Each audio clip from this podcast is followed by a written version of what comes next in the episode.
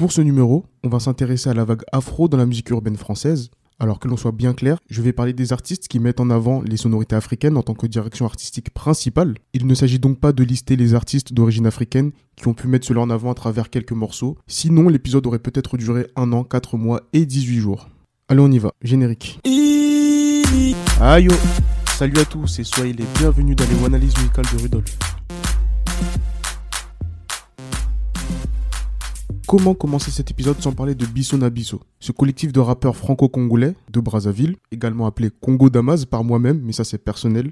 Ce groupe est fondé en 1997 par son Altesse WS Passy. Il va emmener avec lui sa cousine Mpassi, ainsi que les rappeurs d'origine congolaise du secteur A, un de ses autres collectifs mythiques, donc avec Calbo et Lino du groupe Arsenic, Benji des Neg Marron, Mystique et enfin Jekyll et Doc TMC des Deux Balles de Neg. L'objectif ultime de Passy était très simple, faire danser ses parents en combinant les sonorités d'Afrique centrale qui leur sont chères avec du hip-hop qu'ils considéraient comme de la musique de voyous ou de bandits. Mais le collectif a fait beaucoup mieux que ça, car ils ont réussi à réunir parents et enfants de nombreux foyers européens comme africains. Le morceau phare, qui est également le premier single, c'est le titre éponyme du collectif, Bissona Bisso, sorti en 1999, qui n'est plus à présenter.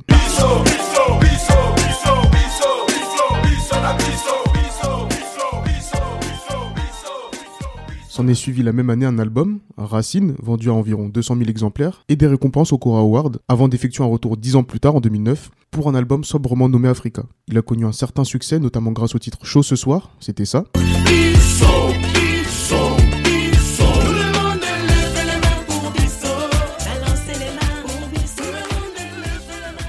A noter également que deux autres membres éminents du secteur A ont monté un autre collectif. Il s'agit de Stomy Bugsy et Jackie Brown des Negmarons, qui formaient avec deux autres compères la MC Malcriado pour rendre cette fois-ci hommage aux sonorités capverdiennes. Mais ça, j'en parle dans l'épisode consacré à Mayra Andrade que je vous invite à aller écouter.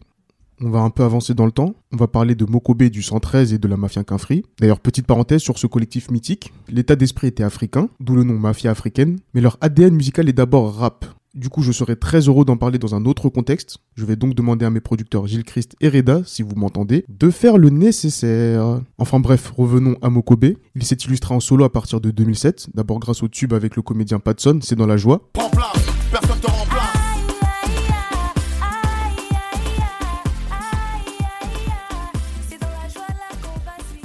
Puis avec la sortie quelques mois après de son album qu'il a appelé Mon Afrique, un projet très abouti et complet, car lui, le malien d'origine, va inviter Youssou et Viviane Ndour, aujourd'hui Viviane Chidid du Sénégal, les Ivoiriens Patson et Go pour la comédie, Tikenja Fakoli et DJ Lewis pour la musique, il va aussi inviter le Congolais Fali Poupa et même le Nigérian Seun Kuti, le fils de Fela, pour un morceau lui rendant hommage. Sans parler bien évidemment des Maliens Salif Keita ou Amadou et Mariam, un projet très panafricain dans lequel Mokobe va s'inscrire dans la durée, puisque 4 ans plus tard, il a sorti l'album Africa Forever, dans lequel on retrouve le fameux Oulala avec le Yoro DJ Arafat.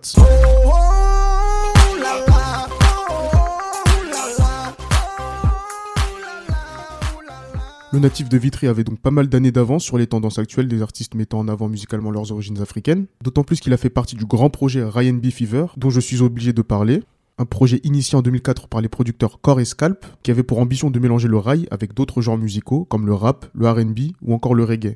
Ça a donné lieu à 5 compilations entre 2004 et 2011 et a réuni un nombre incroyable d'artistes maghrébins, subsahariens, français et même américains, avec la présence de la chanteuse Amory, connue pour son classique One Thing, ou encore Bigali. Ryan B. Fever est un projet qui est pas mal dénigré, de manière injuste, je trouve. On peut ne pas apprécier l'artistique qui a découlé du projet, certes, mais en termes de démarche artistique et d'état d'esprit, ils ont visé juste, et le titre Ngawa Oran est un peu le symbole de cette démarche, que ce soit musicalement avec une parfaite fusion de l'univers des Magic System, de Mohamed Lamine et du 113, mais aussi visuellement avec un clip bien représentatif de cette union, et bien sûr la participation de la légende de la comédie Go Michel.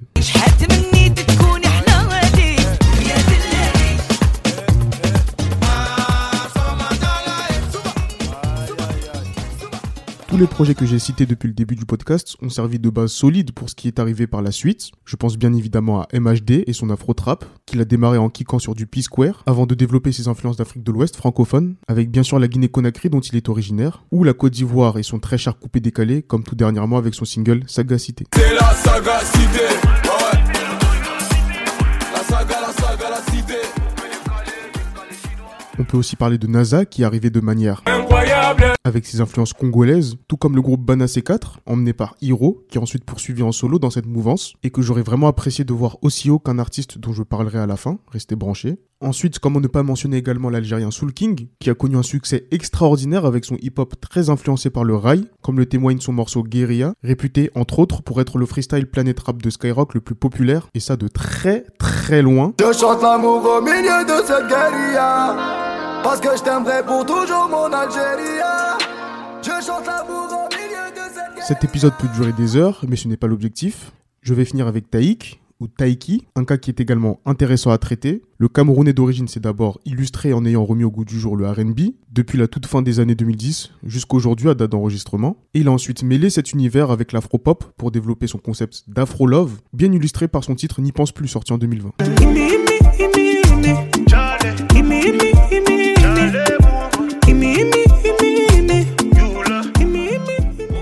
Si aujourd'hui dans le milieu urbain fusionner hip-hop et afro ou collaborer avec des artistes africains semble une évidence, voire une obligation, ça n'a pas toujours été le cas. On peut effectuer le même constat chez les Anglais, à qui j'ai consacré un épisode que j'invite à aller écouter. Donc c'est très important de rendre hommage à des précurseurs comme Passy, comme Rimka ou comme Mokobe pour cela. Voilà à peu près tout ce qu'il fallait savoir sur le mouvement afro en France. On se retrouve très vite pour un prochain numéro. Et n'oubliez pas, dire la vérité avec hésitation vaut mieux que mentir avec conviction.